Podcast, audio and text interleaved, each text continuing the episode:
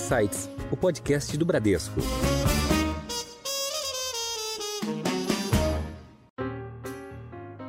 Eu diria que o recado principal que o Dudley trouxe é, tem a ver com o cenário base, depois eu falo dos riscos. Mas no cenário base do Dudley, e pedir para o André puxar pela boa memória dele para lembrar alguns pontos, é, ele entende que a política monetária nos Estados Unidos está fazendo efeito. Acho que esse é o principal mote. Né?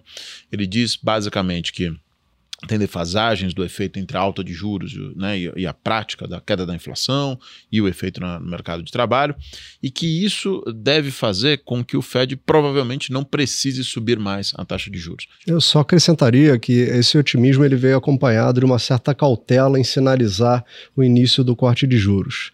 É, ele acha que, olha, a gente está tendo sucesso até agora, é preciso perseverar, manter as taxas de juros paradas nesses níveis atuais por mais tempo. E eles famoso higher for longer, né? E... Super bem lembrado isso, André, é verdade. Olá, tudo bem? Você ouviu agora alguns destaques de hoje, mas tem muito mais. Eu sou a Priscila Forbes e este é o Insights, seu podcast semanal com ideias que provocam um novo jeito de pensar.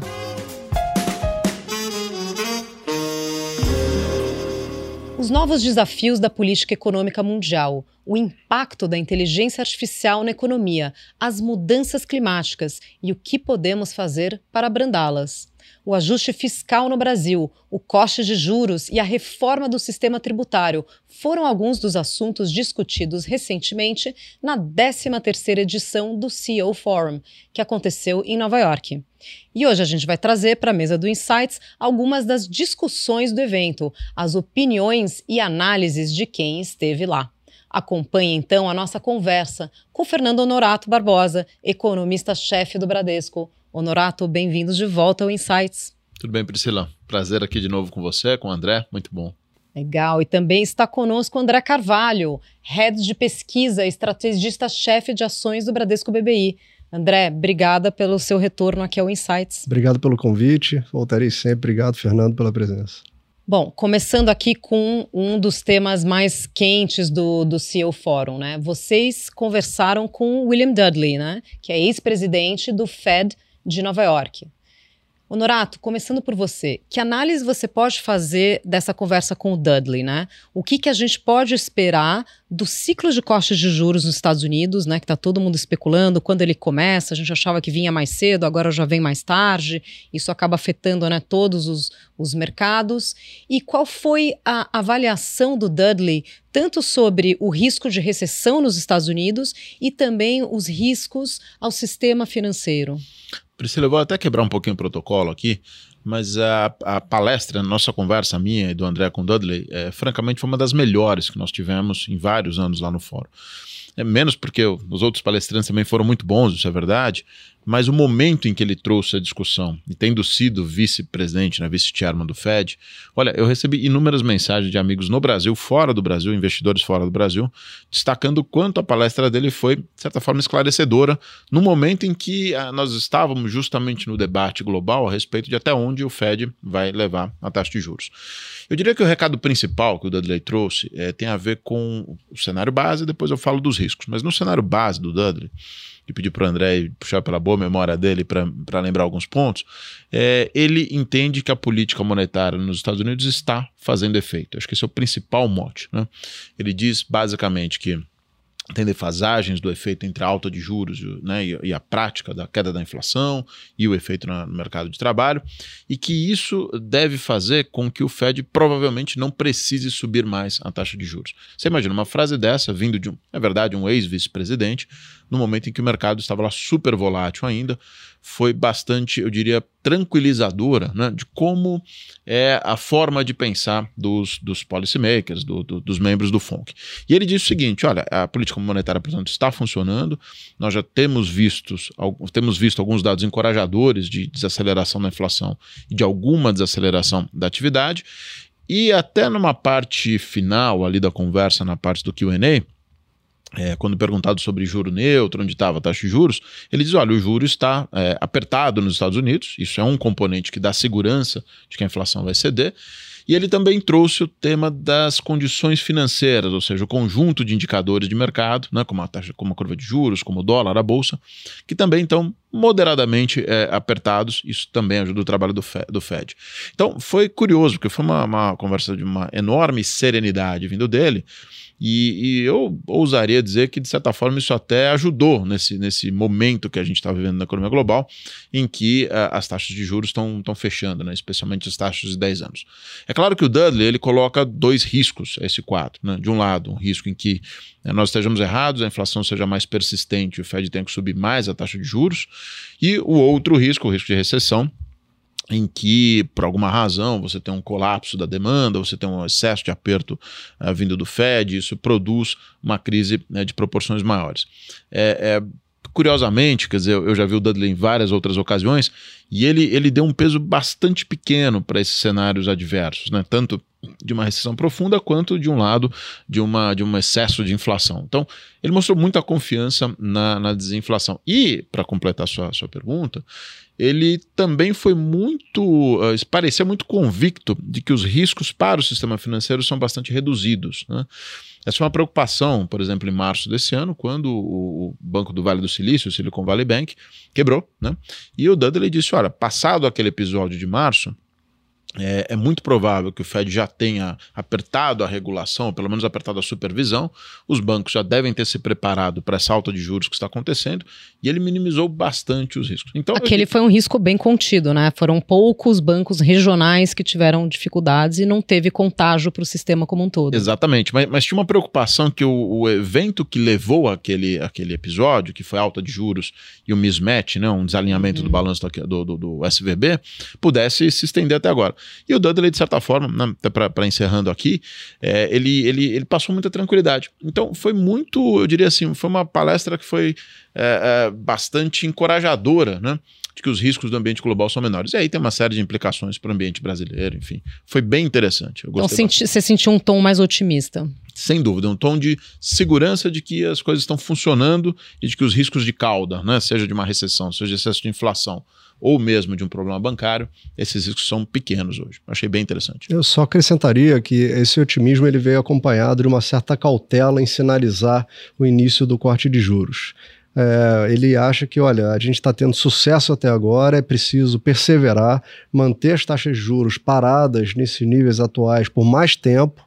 E o famoso chamou... higher for longer, né? E... Super bem lembrado isso, André, é verdade. E aí, provavelmente, você vai ter em dezembro agora, depois da reunião de dezembro, o Fed é, colocando as projeções para o ano que vem e sinalizando talvez umas duas quedas de juros ano que vem, o que vai sugerir provavelmente que elas vão ficar para o segundo semestre do ano, ou seja, tirar um pouco de risco iminente de corte de juros. Acho que esse é um aspecto super relevante né, que ele trouxe para a gente. E outra discussão que a gente puxou lá com ele foi sobre as taxas longas nos Estados Unidos, 10 anos, que impactam muito crédito, fluxo de capitais. E que estavam muito voláteis, muito né? Pressionadas a gente viu subindo aí para cinco e tanto, né? Exato. Depois recuou um pouco, uma alta mas severa foi, nesse ano. Foi uma alta muito expressiva. E ele, se, ele fez um cálculo hum. e citou, olha, para mim o valor justo estaria em torno de 4,5, uhum. né? Sinalizando que, olha, já teve o pior momento, foi lá acima de 5%, foi um exagero, foi um ajuste, né? Hoje ela está muito mais próxima do que eu considero realista, em torno de 4,5. Ou seja, não significa que a gente não vai ter novos sustos pela frente, mas parece que agora você já meio que está próximo de onde deveria estar. Uhum. Foi bem interessante esse ponto, porque ele foi compondo, né? Quanto a inflação, Sim. quanto a prêmio de risco, quanto a juro real, e coincidência ou não, estamos ao redor dos 4,5. Perfeito. E, e agora, uh, André, queria te ouvir um pouquinho sobre o, o, o, cenário global, né, que tem sido dominante na determinação dos, dos preços dos ativos uh, no Brasil, né? E os juros dos Estados Unidos estão no topo das preocupações dos investidores, porque, como a gente falou aqui, né, a, a Treasury, o título do Tesouro Americano, acaba sendo meio que uma baliza, né?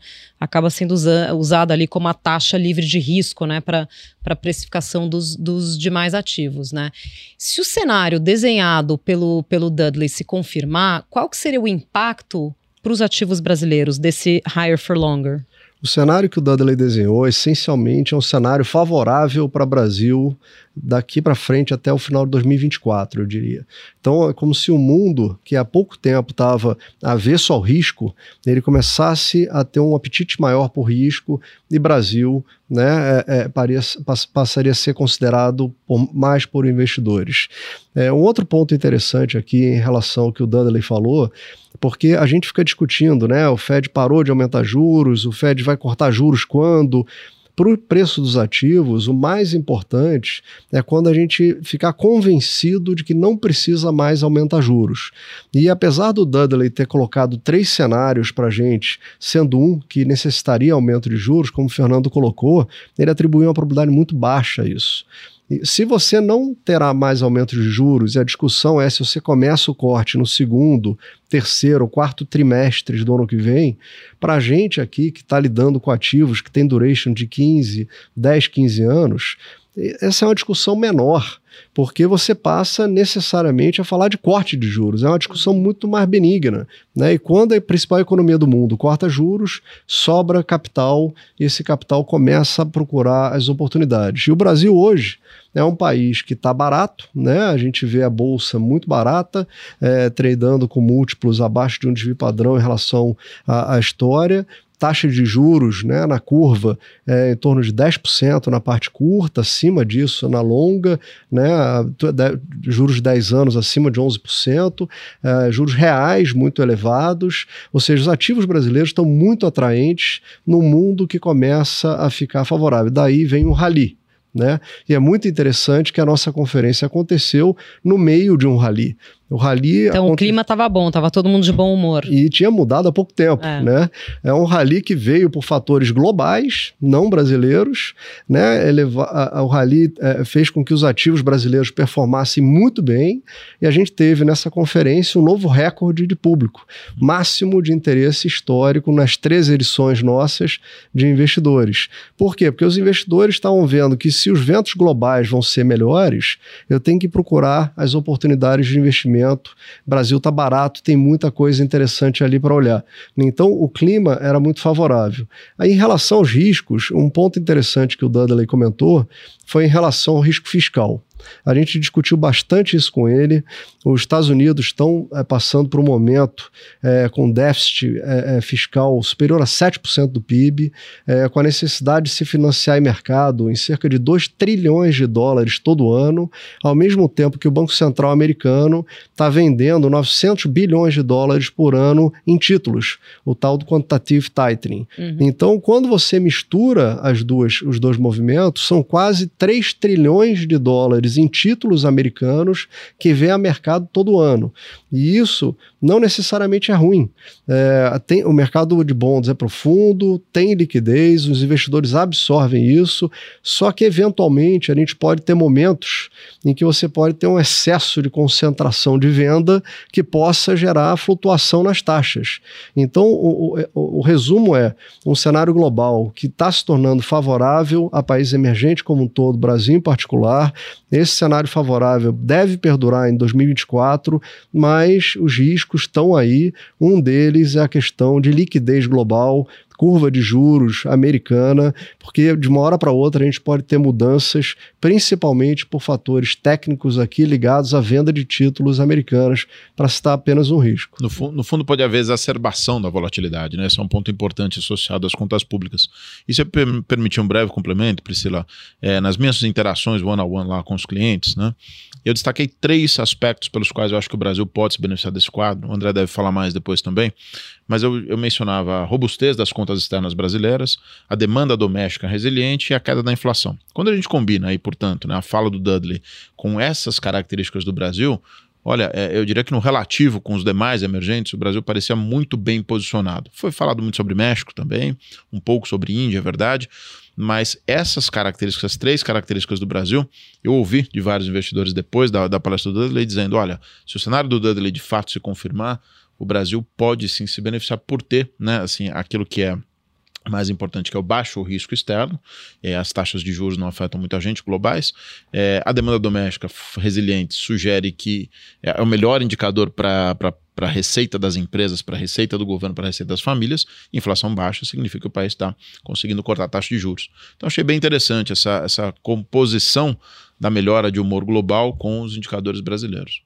Então, o Brasil seria a bola da vez, né? Até porque se a gente pensar comparativamente no nosso universo aqui de mercados emergentes, o Brasil fez a lição de casa, né? Como você falou, as contas externas estão saudáveis, a gente conseguiu controlar a inflação saindo ali da, da, da, da pandemia, né? É, o, o, jogo não está ganho, especialmente nas contas públicas, né? Uhum. Mas o Brasil tem sim um diferencial. Agora, é, é, correto dizer que o México também se destacou bastante. Sim. Todos falando em nearshoring, todos falando na agenda de política econômica, né, de um modo geral, do México. Mas da América Latina, eu diria que são os dois, os dois grandes vencedores, sim, Brasil e México. André, agora vamos falar sobre outro mercado emergente que é extremamente importante, impacta o mundo como um todo, que é a China. Então, vocês estiveram lá conversando com especialistas sobre a economia, né? Tudo que está acontecendo na, na China. Então, eu queria saber de você quais foram as principais mensagens e o que que essas mensagens representam o Brasil, né? Como é que o Brasil é impactado sobre isso, né? É, um dos destaques ali no fórum foi uma conversa com o ex-presidente do Banco Central da Índia, o economista e ex-economista-chefe da FMI, né, o Raghuram Rajan. E segundo ele, como é que fica a situação dos emergentes nesse reequilíbrio, né, já que a gente está falando de, dos BRICS aqui como um todo? Olha, a primeira mensagem, eu acho que sobre China, é que a China ela conseguiu aparentemente estabilizar o seu crescimento, ou seja, em abril, maio desse ano, a gente via o crescimento chinês cair de 6 para 4,5, arriscando números muito menores aumentou muito a preocupação dos investidores com países muito ligados à China, como o Brasil, como o Chile, e a China, aparentemente, nos últimos meses mostrou números melhores de crescimento, estabilizando seu crescimento. Ou seja, nos próximos 12 meses, a preocupação com o crescimento chinês reduziu muito. Agora, a China, ela representa cerca de 18% do PIB mundial, é, só que 32 do investimento e 13 do consumo. E ela sempre teve no investimento, principalmente em infraestrutura, é, é, um driver de crescimento muito forte. E ela tem que hoje procurar novos motores de crescimento. E a, a expectativa de todos é que ela consiga depender menos de investimento e mais de consumo. Só que na saída da pandemia, a gente viu que a renda lá na China estava crescendo muito pouco. A gente viu que o chinês, que tem uma parte grande da sua riqueza investida em construção, no setor imobiliário, e viu preços caindo, começou a ficar muito preocupado, né? Então ele consumia pouco. Então foi uma saída da pandemia com um crescimento decepcionante, em grande parte por conta de consumo e demanda doméstica. E o governo chinês está intervindo, ele acabou de anunciar um plano com aumento do déficit público, quase um trilhão de dólares é, de suporte para a economia, o que ajuda muito, reduz as nossas preocupações, ou seja, faz com que a gente tenha uma transição de um crescimento pujante para um crescimento mais suave, entre 4% e 5%, de forma gradual. Agora, lá na frente, a China vai ter que se deparar com algumas questões estruturais né, principalmente no setor de construção, que ainda estão longe de estarem resolvidas. Foi um é, setor que teve uma crise importante, né, com grandes construtoras tendo que ser resgatadas. E aí, muita pergunta se China de hoje é o Japão de antes, né? E aí, o que a gente ouviu lá é que não, né? Que a China ela está numa situação melhor, ela não enfrenta deflação, ela tem uma situação é, com mais habilidade do governo para conseguir intervir e dar uma segurada em demanda doméstica. Então, assim, tem questões muito diferentes entre os dois países que torna a situação da China um pouco mais tranquila. Então a gente aqui é, é, ouviu a história de China, ouviu a história dos Estados Unidos e falou: opa, eu acho que as duas estão melhorando juntas, o que torna o quadro mundial, né, voltando ao tema anterior, favorável para o Brasil. E tem um outro componente de resiliência do Brasil à China porque hoje o Brasil, 55% que o país exporta para a China são basicamente alimentos, então grãos e uhum. proteínas. E cerca de 30% só vem de petróleo e, e, minério, né? Então essa China industrial que o André estava destacando que pode desacelerar a China do setor imobiliário, Impacta claro que ela vai menos a nossa pauta da balança por alimentos é, é, é, menos cíclica, né? Ela, ela uhum. responde menos esse ciclo. Acho que isso é outro componente que ajuda o Brasil Óbvio, se a China desacelerar, vai todo mundo sofrer, mas sofre menos. Então os chineses vão continuar comendo proteínas Aliás, brasileiras. a- como o André destacou, a proporção né, de, de demanda doméstica vai aumentar na China. Então, possivelmente, a gente vai ver essa demanda aumentar. Tem um risco lá, que é o risco das eleições em Taiwan, que vão acontecer agora em janeiro, para a presidência em Taiwan. E há pouco tempo se falava muito sobre isso, porque o favorito a ganhar a eleição é um separatista. É, o que a gente ouviu lá em Nova York é que as preocupações em relação a esse assunto são baixas. Por quê? Porque o atual vice-presidente, que seria numa linha mais separatista, está se aproximando do governo chinês, vai fazer, faria uma transição muito suave e os seus dois maiores opositores acabaram se unindo. Então deve ser uma eleição mais disputada, Uhum. que deve ter um desfecho de baixo risco a nível global. Então, quando a gente pensa em riscos geopolíticos a nível mundo, né, eu acho que China é, é um risco pequeno hoje. Uhum. E, e em, rela- em relação à Índia, né, que a gente falou, não, não a Índia em si, mas falando dos emergentes, né, porque um dos, dos, dos speakers lá no, no, no fórum foi o Raghuram Rajan, né, que é ex-presidente do, do Banco Central da Índia e ex-economista-chefe da FMI também. Como é que ele está vendo esse, esse ambiente para os emergentes em geral? Ele vê com bons olhos, assim como isso favorece o Brasil também? Ele diferenciou bastante os emergentes, né? Ele falou, olha, o mundo de uma forma geral se torna mais favorável aos emergentes, só que ainda com riscos relevantes. Então ele falou, olha, observem os emergentes que não tenham eleições gerais ano que vem e que tenham uma situação de balanço de pagamento sólida como o Brasil, Sim. é, você vai estar vendo países que provavelmente vão estar mais fortes para atravessar eventuais turbulências. E no caso da Índia, ele citou um outro aspecto interessante, que ele falou assim, olha, na saída da pandemia, a gente observou na Índia uma mudança de driver de crescimento. A Índia sempre foi muito forte na parte de softwares, Uhum. e a inteligência artificial cria um desafio para a Índia. Ela tem que se reestruturar nesse setor de softwares. E ela está indo muito para a prestação de serviços à distância. Uhum. Né? A gente fazendo muita coisas virtuais, reuniões virtuais. Ele falou assim: olha, essa parte de prestação de serviços pelo virtual na, na Índia está se tornando um grande driver de crescimento. É uma verdadeira exportação de serviços. Né? Uhum. A gente sempre pensa no comércio exterior como venda e compra de bens, né? É, essa parte de serviços, ela está realmente explodindo na China, na Índia, pelo lado de consultorias. Uhum. É, tudo que é, é, customer service, né? Ou assistentes virtuais, eles são fortíssimos nisso, né? Sim. Indústria enorme nesses serviços. E já que você tocou no ponto de inteligência artificial, que é outro tema muito quente, né, do, do momento, Norato, vocês, vocês conversaram sobre bastante sobre inteligência artificial no, no evento e sobre o impacto dessa tecnologia, principalmente no mercado de trabalho, né? Que acho que é o grande receio de todo mundo. O que, que dá para a gente esperar nesse sentido? Bom, eu, primeiro eu sou apaixonado por esse tema, então vou tentar ser breve aqui, vocês me interrompam daqui a pouco. Mas nós conversamos não só com os investidores ali nos corredores, nas nossas reuniões one-on-one, como na, na conversa da Simoglu, e tem muita gente falando desse tema. Aliás, hoje eu, eu acabei de chegar de uma outra reunião e eu vi uma frase muito interessante que tem tudo a ver com o que a gente ouviu, de certa forma, lá do, do, do próprio Acemoglu, né? Que assim, não é a inteligência artificial que vai roubar o seu emprego, é quem estiver usando a inteligência artificial à medida em que ela pode proporcionar né, uma série de, de, é, de, de escala, dar escala para os negócios, pode proporcionar inovações. E, de certa forma, eu acho que a mensagem principal é que, é, claro que tem um risco né, para o mercado de trabalho da forma como a inteligência artificial pode se desenvolver, mas, ao mesmo tempo, ela tem um potencial extraordinário do tal do reskilling. Né? A gente até falou isso em outros momentos Uhum. nos nossos podcasts aqui. Que é você se reabilitar, Ex- adquirir uma nova habilidade. né? Exatamente. A linguagem natural que ela traz, por exemplo, mesmo para as pessoas que não são necessariamente super familiarizadas com uma linguagem formal, a, a inteligência artificial pode, com essa linguagem natural, ajudar essas pessoas a se reintegrarem nos temas que, que sejam de interesse delas, ou nos temas, eh, digamos, de estudo formal, e mesmo, por que não, nas tarefas a serem realizadas né, eh, eh, no dia a dia das empresas. Então, tem um potencial enorme para ela ser um, um copiloto ou um, um apoio, né, no fundo, para que as pessoas possam é, é, reaprender, aprender desde programar, aprender a fazer novas tarefas. Então, é, ainda que o tom é, seja um pouco ambíguo, no sentido de que tem sim um, certo risco né, mais geral de que essas tecnologias possam é, tirar empregos menos qualificados, digamos assim, o, o próprio Acimoglu deu um, deu um, tentou trazer um contexto copo meio cheio, dizendo: olha, tem muito espaço para reskilling aqui. Eu, pessoalmente, esse tema a gente até não tratou no painel da Acimoglu, mas eu tenho dado muita, muita ênfase a ele, tenho estudado bastante isso.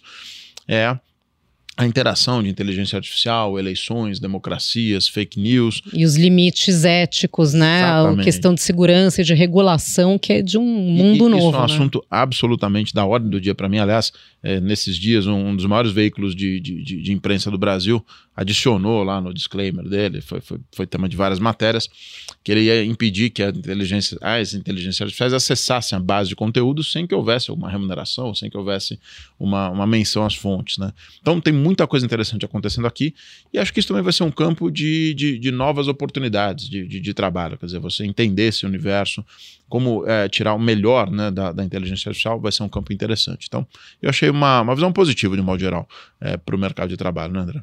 Bom, e aí mais uma incerteza, mais um, um assunto que, que foi pauta, é, foi a questão da, da política fiscal, né? Tanto dos americanos, que a gente já falou aqui, mas a nossa política fiscal aqui no Brasil, né? Com tudo que a gente é, tem visto, né? A questão da, da, da, reforma tributária, né? E tributação de sim, sim. novas fontes de arrecadação, né? E o que, que vocês destacariam aí nesse, nesse assunto específico referente a Brasil? É, eu acho que tem alguns feedbacks interessantes ali das conversas com os clientes, né? Uma das vantagens desse nosso fórum em Nova York é que muitas vezes nós ficamos aqui, né? Olhando para os problemas brasileiros e o investidor global, obviamente, os grandes hedge funds que estavam lá conosco, eles têm uma perspectiva de alocação entre mercados e não só é, no Brasil. E então, claro que tem uma preocupação com o nível da dívida brasileira, com a velocidade de convergência né, do déficit, que hoje está lá em torno de 0,8%, 1% do PIB, para próximo de zero, até superávit. Mas nesta relativização, eu ouvi coisas, Priscila, do tipo: poxa, mas o, o, né, o Brasil está falando algo ao redor de zero de déficit, meio por cento, não faz tanta diferença assim. Eu ouvi temas como você está preocupado com o déficit fiscal no Brasil, eu estou preocupado com o déficit fiscal no mundo todo, né? com os 8% de déficit nos Estados Unidos, com o aumento da dívida dos países do G20, por exemplo. Então, eu diria o seguinte: essa é a típica situação em que o ambiente. É, é, talvez o exemplo do Sérgio Delmas, eu falei um certo campeonato de feiura né, entre os países nesse caso, né? Que o Brasil está menos, tá menos feio do que No relativo, no tá, relativo tá até bonitinho, Deixa, quase. Não chega a ficar bonito, a mas, ficar... mas tá menos feio. e no fim do dia, a impressão que eu fiquei é assim: olha, tá todo mundo relativizando, todo mundo com isso no radar, tá lá na gaveta, né? Mas relativizando. Agora, o que eu costumo dizer, aí trazendo um pouco da minha perspectiva, é, é aquele de exemplo: você repara o telhado nos dias de sol, né? Porque pode ser que a chuva venha em algum momento. Então, é, este é um risco latente do Brasil de médio prazo. Né? Não adianta tapar o sol com a peneira. Por mais que os investidores tenham. É, esteja olhando com certo, digamos, né, otimismo, ou pelo menos um, relativizando, é, tem que ficar atento. E aí, muitas perguntas sobre quantos impostos vão aumentar, quais setores vão ser mais afetados, né? Qual vai ser a tributação? Vai ser sobre a renda? Vai ser sobre, digamos, né, sobre bens? Qual vai ser o, o desenho? Isso ainda é um assunto que vai atrair muita atenção dos investidores, que, é, que ele é, digamos, paralelo à reforma tributária, como você mencionou, mas ele tem muito a ver com ajuste fiscal de curto prazo, ICMS, uhum. é, renda, JCP e afins, né? Os investidores me perguntaram o que, que te tira o sono à noite, né? Perguntaram, será que de repente o presidente parar de apoiar o seu ministro, o Congresso não aprovar as medidas de ajuste? É, eu falei, nada disso. É quem é que vai pagar pelo ajuste fiscal? Porque se é um ajuste baseado em aumento de tributo, alguém vai pagar por isso, né? Então a gente que está aqui procurando... No, nós, né? no mundo de equities, então nem se fala, isso faz toda a é diferença é... em qual setor você vai olhar. Então eu que estou otimista aqui com o andamento das medidas de ajuste fiscal, eu acho que primeiro o cenário macro vai clarear, que significa uh, uma aposta na taxa de juros muito mais clara. Uhum. Uh, agora, o mundo de equities, que é o mundo de você fazer a conta de quem paga uh, esse aumento de, de, imposto, o impacto nas empresas, esse é o mundo que vai demorar um pouco mais para clarear, porque a gente vai ter que ter uma, uma, uma visão micro, né, muito mais profunda que a gente não tem hoje. E eu chamo atenção aqui para o mês de dezembro. O mês de dezembro é absolutamente fundamental para o ajuste fiscal aqui no Brasil, porque é o prazo final para o Congresso aprovar as medidas de ajuste que estão lá. Então, a gente viu um rally de ativos em novembro, ah, os, investidores estavam debruçados e conversando com as empresas para descobrir as oportunidades, mas todos uh, percebendo e cientes de que em dezembro né, ou as medidas de ajuste passam no Congresso ou esse risco fiscal volta muito forte. Né? Então, a gente pode estar diante de um cenário muito melhor, em que, de repente, aprovam-se as medidas fiscais aqui e o global melhora e a gente tem duas forças empurrando os ativos brasileiros, ou não. Então, dezembro vai ser um bom definidor de tendência para ativos brasileiros e o fiscal aqui sim vai ter um papel importante. Perfeito. E ainda falando mais especificamente, então, sobre a reforma tributária, qual que é a tua expectativa, André? O que, que, o que, que já está dado, o que, que já passou, vai passar? Então, primeiro, conversa com o secretário Bernardo Api, raramente ouvi tão feliz. Ah, é, um otimismo com a aprovação da emenda constitucional que foi aprovada na Câmara, depois no Senado, voltou. A bola está uhum. tá com a Câmara dos Deputados. Otimismo na aprovação dessa emenda constitucional ainda esse ano. Aprovada essa emenda constitucional, o próximo passo é a aprovação de três, quatro leis complementares que provavelmente ac acontecem em 2024. Então, em termos de, de, implementação dessa reforma, você tem esse próximo passo importantíssimo das leis complementares.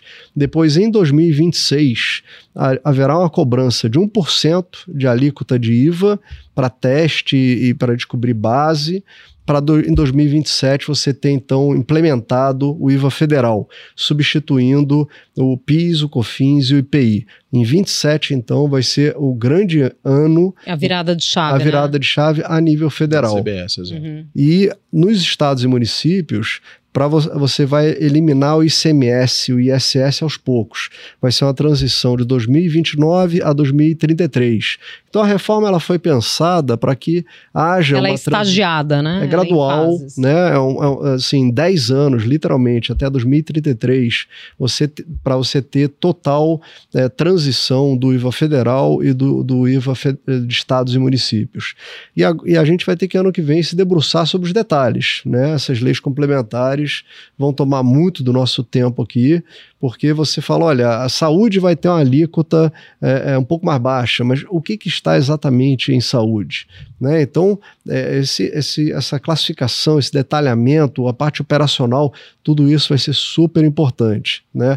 E o secretário trouxe para a gente um número, a expectativa dele de que a reforma é, tributária do IVA ela aumente o PIB brasileiro em 10% nos próximos 10 anos. Ou seja, o impacto hoje seria muito pequeno porque a, a, transição seria bastante gradual. Uhum. Mas com essa perspectiva de enorme é, é, benefício para o PIB brasileiro, né, os investidores naturalmente trazem a valor presente isso né, e veem com uma maior transformação em curso no Brasil, provavelmente essa aprovação da reforma do IVA. Tá? Então acho que foi mais ou menos esse contexto. E é super importante que o André falou, os detalhes importam muito, né? 2024 vai ser um ano de, eu diria, ter uma depuração do, da, da extensão da reforma de fato. Mas eu queria destacar três pontos, Priscila, que eu, eu também acho que a aprovação foi uma baita vitória a redução da litigância, que isso daí, só, só isso aqui. É, é custo, é. O que é as tempo, empresas vão economizar é. de, de, recursos, de, enfim, de custos, uhum. é, é, impressionante. A alocação é, na economia, de fato, muitas empresas decidiam de investir baseado em qual governador dava o maior benefício e não onde é mais eficiente. Né? E por último, combinando tudo isso, você vai ter muito mais eficiência para a economia. Né? Você imagina uma empresa que, para evitar né, o imposto em cascata, ela se verticalizasse. Hoje ela vai poder ser mais eficiente, né? vai poder operar da forma mais eficiente possível. Acho que esses três componentes dão muito conforto, que apesar da transição ser lenta, tem muita gente preocupada com a transição, vão ser 10 anos duros, em que nós vamos conviver com dois regimes, mas o, o, o, fim dessa história é muito positivo e como o André disse, alguma coisa vem a valor presente. E em Nova York, a gente, mais uma vez, no teu ponto do relativo, né? Quantos países no mundo têm uma agenda de reformas? Acho que hoje em dia pouquíssimos, né? E o Brasil Sim. trazendo essa reforma tributária, eu acho que ele se diferencia. Perfeito, e ainda traz um ganho de produtividade Sim. que será sentido é, bem nitidamente. Bom, nós repassamos aqui os assuntos que foram pauta no, no CEO Fórum e agora aquela sessão sempre muito aguardada por vocês, que é o momento da nossa dica cultural, começando aqui pelo Honorato. Bom, eu quero dar duas dicas. Uma que eu já estou assistindo e gostando bastante, que é a série da Amazon Prime lá, o This Is Us.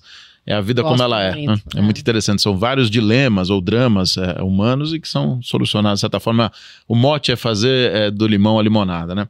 Mas hoje, olha que interessante. Eu ganhei um livro aqui de um, de um cliente e eu queria destacar. Então, eu não li ainda, então é uma dica prévia, mas eu, eu tenho absoluta certeza que deve ser extraordinário que é Armas e Ferramentas, estou olhando a colinha aqui, Armas e Ferramentas, o futuro e o perigo da era digital. Nada mais do que o Brad Smith, que é o CEO da, da Microsoft, o presidente da Microsoft, e o tema essencial é aquilo que nós falávamos da inteligência, Inteligência artificial. artificial. Que são como ela pode ajudar né, as famílias, as, as, as empresas, as pessoas, a educação a, a ser revolucionária e ao mesmo tempo quais são os riscos. Eu tenho estudado bastante esse tema, tem mais uma meia dúzia de livros que eu quero ler, mas esse aqui eu vou estar tá na cabeceira já. Depois você faz uma lista pra gente aqui dos, dos livros de, Certamente.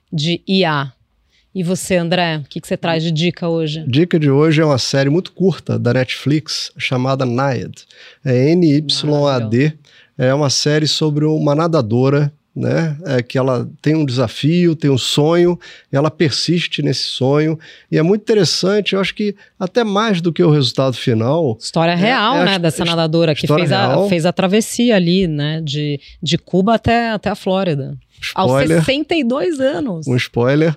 É, e o mais interessante é a estratégia, o trabalho em equipe, né? a persistência. Né? A gente vê os bastidores desse desafio, né? Porque, no fundo, acho que a gente, no nosso trabalho, as empresas. Os paralelos gente- são óbvios, né? né? A gente tem eh, problemas e, e- e obstáculos o tempo todo, e lá acho que tem algumas lições super interessantes. A resiliência dela e também o trabalho de toda a equipe, né? Exato. A interdependência ali da, do, do- do preparador, né? Da, da, da treinadora, que era super amiga dela também, Sim. né? E duas atrizes brilhantes. Brilhantes. A Annette Bening e a Jodie Foster, são Exato. maravilhosas.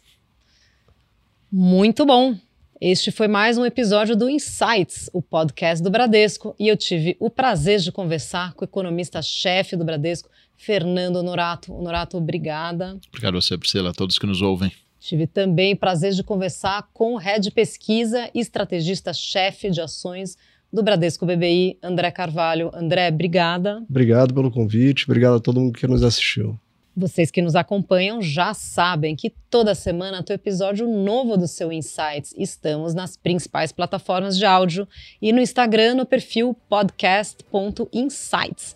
Siga a gente por lá e fique por dentro das gravações, dos bastidores e muito mais. E você pode ativar o sininho na plataforma para ser avisado toda vez que subir um novo episódio. Até a próxima. Tchau!